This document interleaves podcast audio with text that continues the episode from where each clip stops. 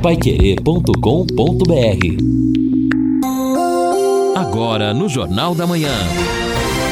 Destaques finais. São nove horas e um minuto aqui na Pai Querer 91,7. Esse é o Jornal da Manhã, o amigo da cidade, em sua parte final, ao lado do Lino Ramos, do Edson Ferreira. Vamos aí a últimas informações e comentários do Jornal da Manhã desta quinta-feira. Uma quinta-feira de tempo ele apresenta-se nublado, bom, sol aparece, aparece de manhã, uma possibilidade à tarde, agora ali a partir das 16 horas de alguma chuva, depois volta o tempo a ficar bom, nublado, mas amanhã, da mesma forma também como hoje, a possibilidade de chuva, de pancadas de chuva, irregulares em alguns locais, outros não. A temperatura hoje já chega a 30 graus,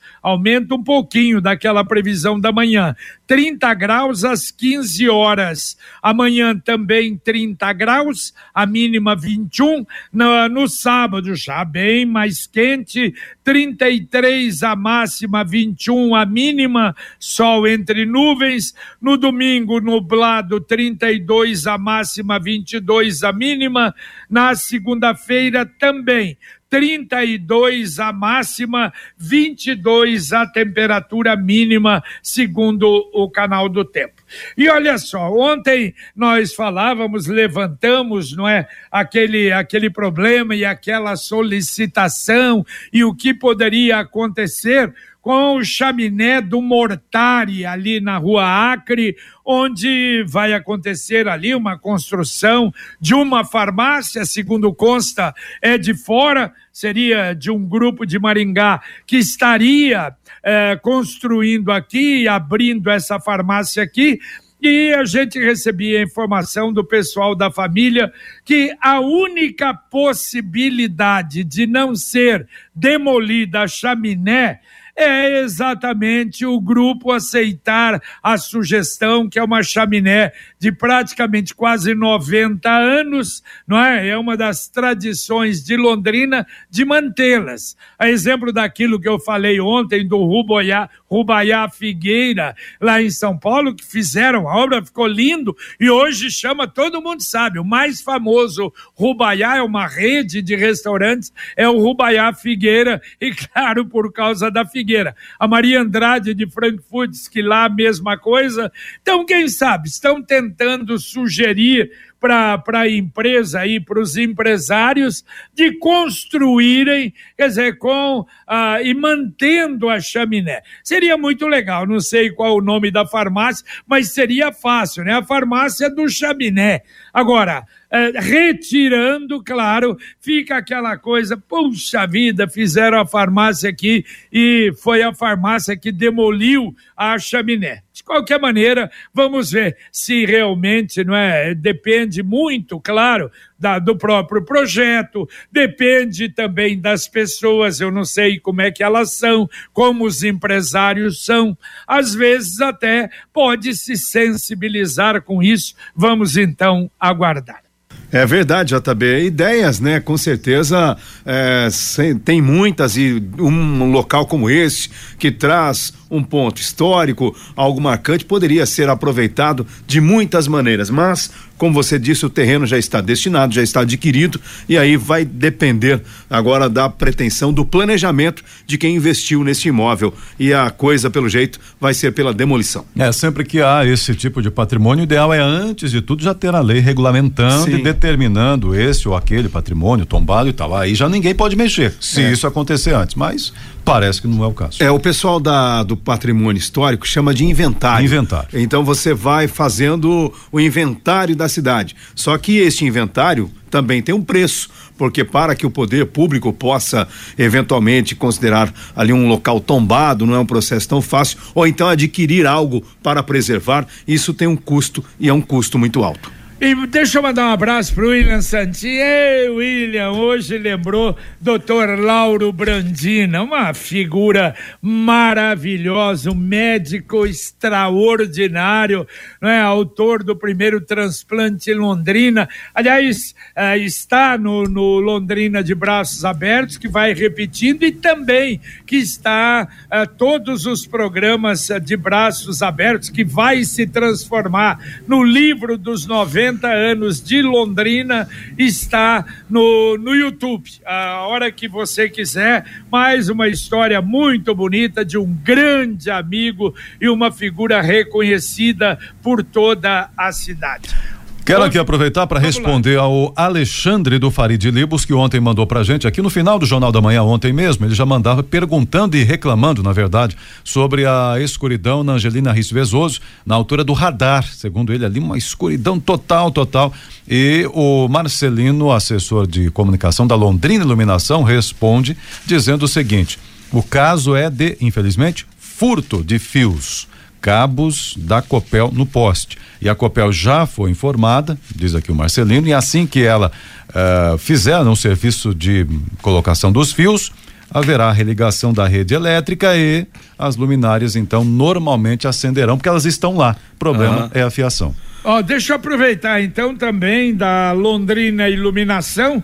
O Marcelino avisa que a Rua da Águia Imperial, próxima ao Estádio do Café, ali na Zona Norte, vai ganhar iluminação de LED. 60 pontos de luz na via, que tem mais de mil metros de extensão corta os Jardins Roma, Paraíso, Luiz Meneghel, Lago Norte, Milton Gavete, indo da rotatória da Avenida Henrique Mansano até a Rua Professora Célia Gonçalves Dias. E vai aproveitar também concluir a Rua Cardeal Vermelho nove pontos, e a Avenida da Liberdade, 19 pontos que passam próximas da água imperial. Obrigado ao Marcelino pelo comunicado. Ô JB, o... e falando nisso, né, houve até questionamentos aqui da nossa parte sobre a necessidade de cancelas nesses cruzamentos em nível das linhas férreas e por que não se utiliza a cancela. Eu conversei com pessoas, sabe por que não estão utilizando cancelas? Porque hum, tem que, que ter um operador? Não, porque furtam. Que ah, isso? Exatamente. Ah, o pessoal cancela. furta cancela, ah, aquela, aquela coisa comprida, aquela haste. O pessoal leva embora. Ah, mas é, normalmente, bom, a não ser que seja cancela automática, não é? Hoje. Mas antigamente é. sempre tinha alguém Tinha um peão lá, sim, não. Mas hoje em dia é automático. Baixar. Não tem mais as que são instaladas, quando são, elas funcionam automaticamente. Só que daí vai um imbecil lá e consegue. Mas aqui o que? Alumínio? O que, que é que sei, eu Edson. Não, sinceramente, isso eu não nem me pergunto o que ele faz com aquilo. É. Onde tem isso que foi furtado? É, então, em alguns pontos do Paraná, segundo consta, havia cancelas e elas foram furtadas. Não, para vocês terem uma ideia. Eu vou contar uma história aqui, vocês não vão acreditar. Tem um, um ponto de ônibus in, é, instalado na, ali no bairro dos França, na BR, na BR 376. Então, o que a, a antiga concessionária fez? Porque no, no, local tem um barranco, etc. Aí a concessionária instalou uma grade de proteção para que eventualmente ninguém caia, se machuque naquele barranco. Levaram toda a grade. O pessoal vai de noite lá, corta aquela grade e leva embora. E levou já, não tem mais grade ali. E isso aconteceu em vários pontos do Paraná. Então, o que a gente vai fazer? Essa é a pergunta. Vocês notaram que a, a, situação no nosso país, ao invés de melhorar, não é? Das pessoas ficarem mais conscientes, está piorando de uma maneira incrível. Não, é um negócio impressionante. problema de drogados, problema tá piorando de uma forma e a gente vê essa condescendência toda aí dos hum. nossos dirigentes. Quer dizer, piora a situação. Não, não pode, não pode prender, não pode não sei o quê, não pode... E aí o que que acontece?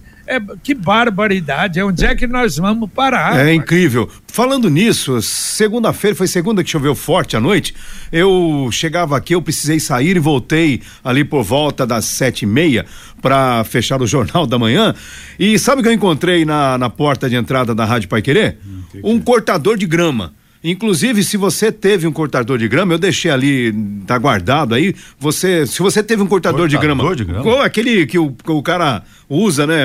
Não ah, sei como chama aquilo. Sei, sei como é, é não é aquele, aquele de empurrar, de subir, é um manual. Uhum. É, eu não vou dizer a cor, nem a marca. Se você teve um cortador de grama furtado, entre em contato com a gente aqui. Se você acertar a cor e então, a marca, é, eu não sei, deve ter sido aqui perto. O segundo Valdeir Jorge, ele viu pela câmera, foi um indivíduo. Ele apareceu com um colchão nas costas e talvez pretendia dormir por ali, mas aí começou a chover muito forte. Ele foi embora, esqueceu o cortador de grama que ele achou em algum lugar achou em algum lugar. Ouvinte mandando um áudio para cá. Bom dia, JB, bom dia aos ouvintes, bom dia a todos aí da Rádio Pai Querer. Edson aqui, motorista de aplicativo. Estou exatamente agora em frente à obra aqui, o Buraco do Tatu, na Leste Oeste. E realmente não há um, nenhum trabalhador aqui no momento. Já são sete e dez da manhã e eles realmente estão de braço cruzado. Obrigado a todos, bom dia.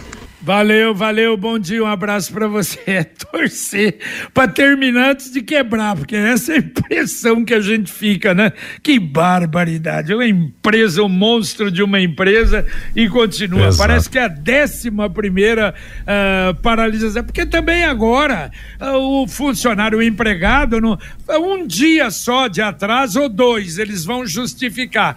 Mas é que atraso todo mês, uai, o pessoal fica bravo, né? Uma vez ou outra, claro que pode acontecer, mas caso contrário, que empresinha, hein?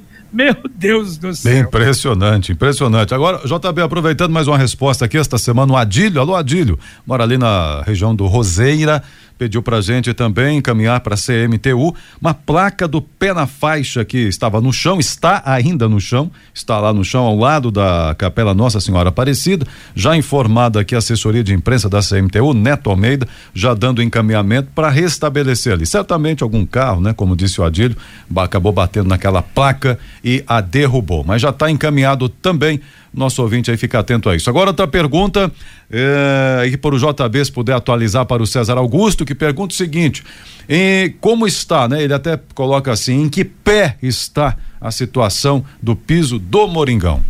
Oh, olha, nós vamos ter informação. Existe, uh, sim, uh, uh, alguma coisa. Nós vamos ter aí, a gente vai, vai voltar a esse assunto com informações eh, completas a respeito, inclusive, é. não é? Aquela própria demanda com a, com a empresa anterior, né? É. Agora. Porque tem uma questão não. judicial na JB, e é aí. Isso é, tem um perito né, nomeado pela justiça para ver quem é que errou, porque os dois lados dizem que fizeram certo, é, tanto que... o município quanto a empresa. Então o perito tem que dizer. Enquanto isso, não dá para tirar o piso. Só que eu posso, eu posso adiantar uma coisa. E aí então nós vamos, nós vamos voltar a falar sobre isso. Mas a empresa que veio com recomendação da CBB, recomendação da CBB tinha 10 processos contra de reclamação, até do clube curitibano da capital. Então, eh, nós, vamos, nós vamos voltar a falar sobre isso, tá? Nós temos aí, pelo jeito, lá em cima também alguns, alguns problemas. Conquiste a sua liberdade, aquela moto que vai te levar para onde você quiser com muita economia. Com o consórcio União é possível. Quem compara faz consórcio, as parcelas cabem no bolso, não tem juros e a sua moto usada pode entrar no lance troca fácil. Acesse Consórcio União, ou melhor, ligue lá, fale com o consultor do Consórcio União. 33777575. Repito, 33777575. Muito bem, o Reginaldo Lanches, um abraço, Reginaldo. Sobre as cancelas, geralmente são de alumínio. Então furtam e vendem em algum ferro velho, infelizmente, comenta ele aqui sobre as cancelas aí que o Lino comentou. E também o Milton Joffre lá do Santa Rita, bom dia para ele, dizendo, ah, achou boa essa ideia aí, ficaria legal em colocar a chaminé como uma referência, né?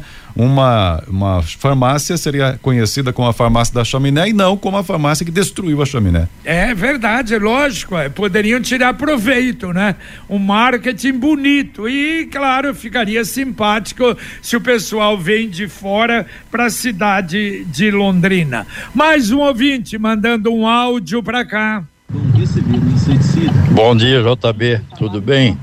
É, ouvindo aí sobre o acidente no 10 de dezembro, eu lembrei de um detalhe. Aquele pontilhão que tem ali perto do, da rotatória, em cima da rotatória, seria necessário e, e, conveniente que a CMTU, a prefeitura, colocasse aqueles pontaletes na saída da junção das duas pistas, né? Tanto na ida para o centro como para a ida para os bairros, que seria muito bom isso aí para orientação do trânsito, né? Para evitar sérios acidentes, igual é feito nas outras localidades da cidade. Um abraço ao Sebia de Sambate. Valeu, Alcebiades. Muito obrigado. Vamos mandar para frente a sua sugestão. Exato. O ouvinte diz aqui o seguinte: é o Hélio. Bom, fizeram aqui no Alto da Boa Vista um recap na rua Salim Saião somente. Lembrando que todas as ruas do bairro, já nos estados, inclusive Alto da Boa Vista, estão esburacadas, hein? Hoje estão trabalhando na Avenida das Torres. Então ele pede aí que o pessoal não esqueça das demais vias do Alto da Boa Vista e do Jardim dos Estados. Muito bem. Uh, olha, bom, o resultado da reunião de ontem em Brasília, eu acho que, evidentemente, era isso que todos esperavam que acontecesse, e agora torcer para que uh, o, o encaminhamento, né? Vá normalmente. E o pior é que a gente ficava na dúvida. Palavra que eu pensei que o contorno norte estivesse no lote 3. Não está lote 4. Então, será o último, o 4 e o 5, os últimos lotes a serem leiloados. Vai demorar bastante, vai demorar demais. E outra, vai ter que mudar absolutamente tudo, tudo. Por quê? Porque os valores serão outros, a responsabilidade da empresa eh, vai ser maior porque quanto custa essa obra aí. E outra, aquilo que eu falei ontem, conversei bastante com o Fernando Moraes, ele falou, JB, a gente de uma forma geral, ele é presidente da FACIAP, está em contato com outras associações aí do Brasil todo. A situação não está boa as empresas não têm mais aquela facilidade que tinha e estão descapitalizadas. Os grandes grupos também. De maneira que a gente torce para a coisa melhorar. Mas vamos lá, pelo menos está garantido. Nós vamos ver Sim. daqui para frente. É, e segundo o prefeito Marcelo Bellinati, então no lote 4 ficaram esses dois contornos de Londrina e no lote 3 dois contornos para Ponta Grossa. Lembrando que Ponta Grossa é a terra do secretário de Infraestrutura e Logística, Sandro Alex. Não, e outra coisa, os lotes 1 um e 2, na verdade, não é, já são do, do sul do Paraná, e um ouvinte até perguntou, mas é isso, são estradas consideradas mais importantes, não é? Ah, ah, duplicadas já em condição, por exemplo, a 277 de Curitiba a Paranaguá é só a manutenção, mas nós aqui vamos, vamos ficar por último mais uma vez. De qualquer maneira, pelo menos se tivermos garantia, tudo bem, vamos aguardar. É, agora, interessante que o lote 4, com estas confirmações, ele passa a ser algo absolutamente relevante para nós aqui, né? Para nossa região. Total. Total, passa a ser o principal deles. Até então nós estávamos muito atentos, estamos ainda, evidentemente, ao 3, em razão até da 445 do acesso a Curitiba, Campos Gerais, mas agora o lote 4 passa a ter uma importância muito grande para as pretensões, né, logísticas de Londrina. É, e outra, no leilão dos lotes 3 e 6, nós vamos saber o que é que vai poder acontecer nos lotes 4 e 5. Repito, porque foi uma decepção muito grande, ninguém esperava que nós tivéssemos no primeiro leilão apenas duas empresas ou dois consórcios e no segundo leilão o segundo consórcio. Um ganhou o primeiro, ah, eu ganhei o primeiro, você vai ganhar o segundo, porque ninguém vai concorrer. E, e, e são uh, rodovias mais não é, ligadas à capital. E daí no interior. Vamos aguardar. Ouvinte, eu... oi, pois não. Não, só ia fazer um complemento rápido aqui sobre o lote, né? Que nós falamos lote para cá, lote para lá, tal. Esse quatro, né? De Londrina, Maringá, de Maringá dá um retão até Guaíra, também de Maringá depois vai um pouco mais a noroeste, Paranavaí. Então, assim, só para ter uma ideia espacial de onde está o lote 4 aqui, norte, eh, Londrina no caso, noroeste, um, descendo um pouquinho pro oeste ali também. Muito bem, ouvinte mandando um áudio para cá. Bom dia, grande equipe da Pai Querer. Com relação ao projeto de defesa pessoal, acho bem interessante para que o é, esse servidor público ele possa se defender né, e entender como reagir durante uma situação de risco. Né? Agora, é, é necessário sim mexer naquele vespeiro da maioridade penal é, nós precisamos é, ter leis mais rígidas, né, para que realmente a defesa desses profissionais em sala de aula ela seja mais efetiva, uma vez que aquele aluno que fizer uma transgressão, ele já vai saber que ele vai ter grandes punições mais à frente. Fiquem com Deus, um ótimo dia para vocês, grande equipe.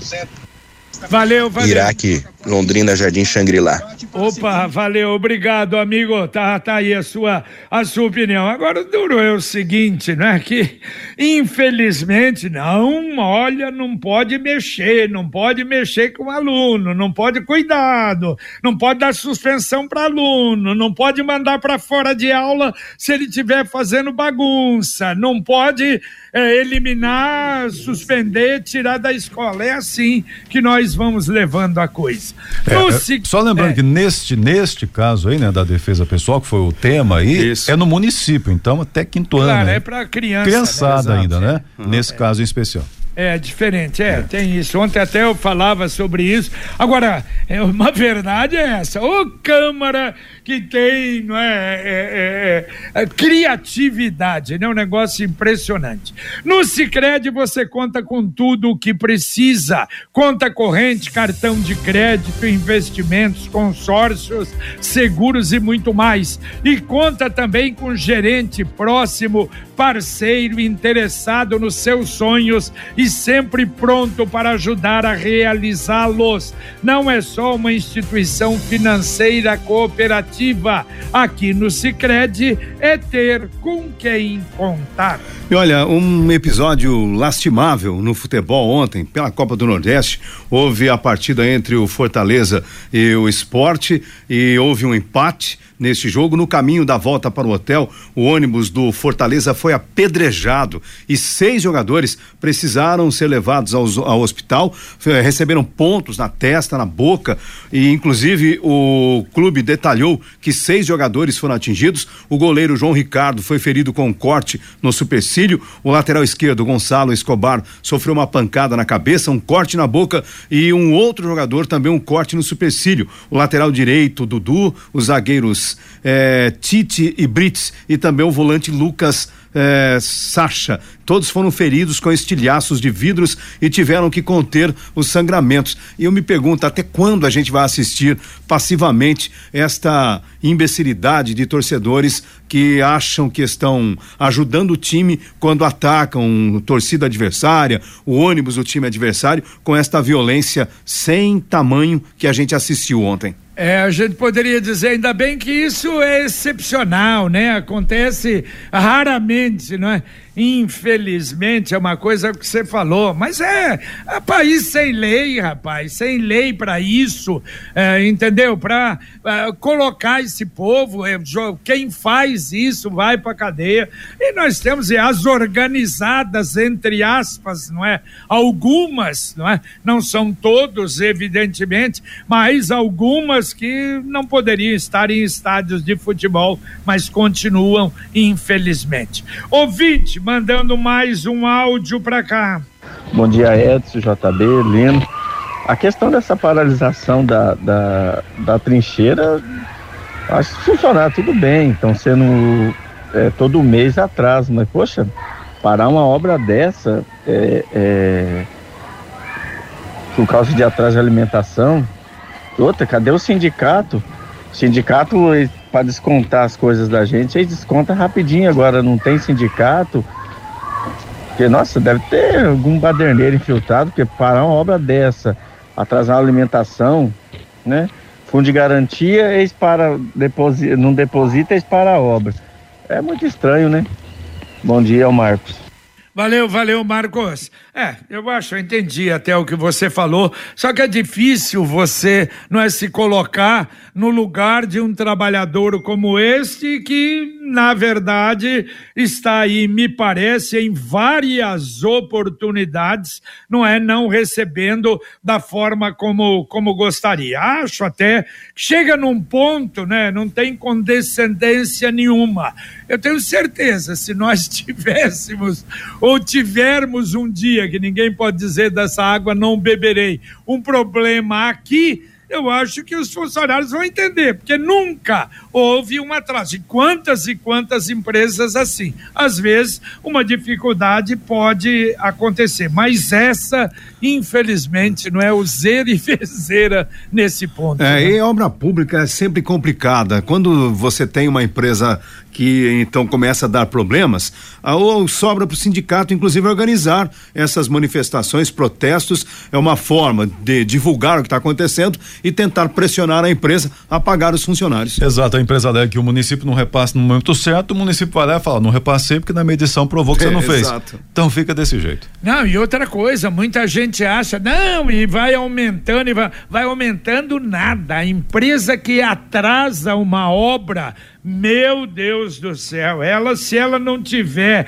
realmente cacife e condição, ela pode até quebrar, daqui a pouco largar. E essa não vai largar porque acho que está exatamente no final da obra e depois tem multa também, multa violenta. E claro, se houver uma ação, aí fica proibida de entrar em licitações. E esse tipo de empresa é empresa que não trabalha para o particular nova, normalmente. Só para a administração pública, lamentavelmente. Tem mais alguma coisa aí, tem, Edson? Tem, tem. A Gilda está comemorando no Luiz de Sá. Uh, Luiz de Sá. Chegou a iluminação em LED. Oh, muito bem. Então tá comemorando aqui a Gilda lá do Luiz de Sá. Um abraço para ela. E o Marcos, sobre o que o Lino comentou aí, em São Paulo, furtaram as placas fotovoltaicas e luminárias de LED da rodovia Raposo Tavares. Que barbaridade. Que que é? Então é, não tem jeito. Tá não, e não só, vocês se lembram, eu falei da, de Atibaia a São Paulo.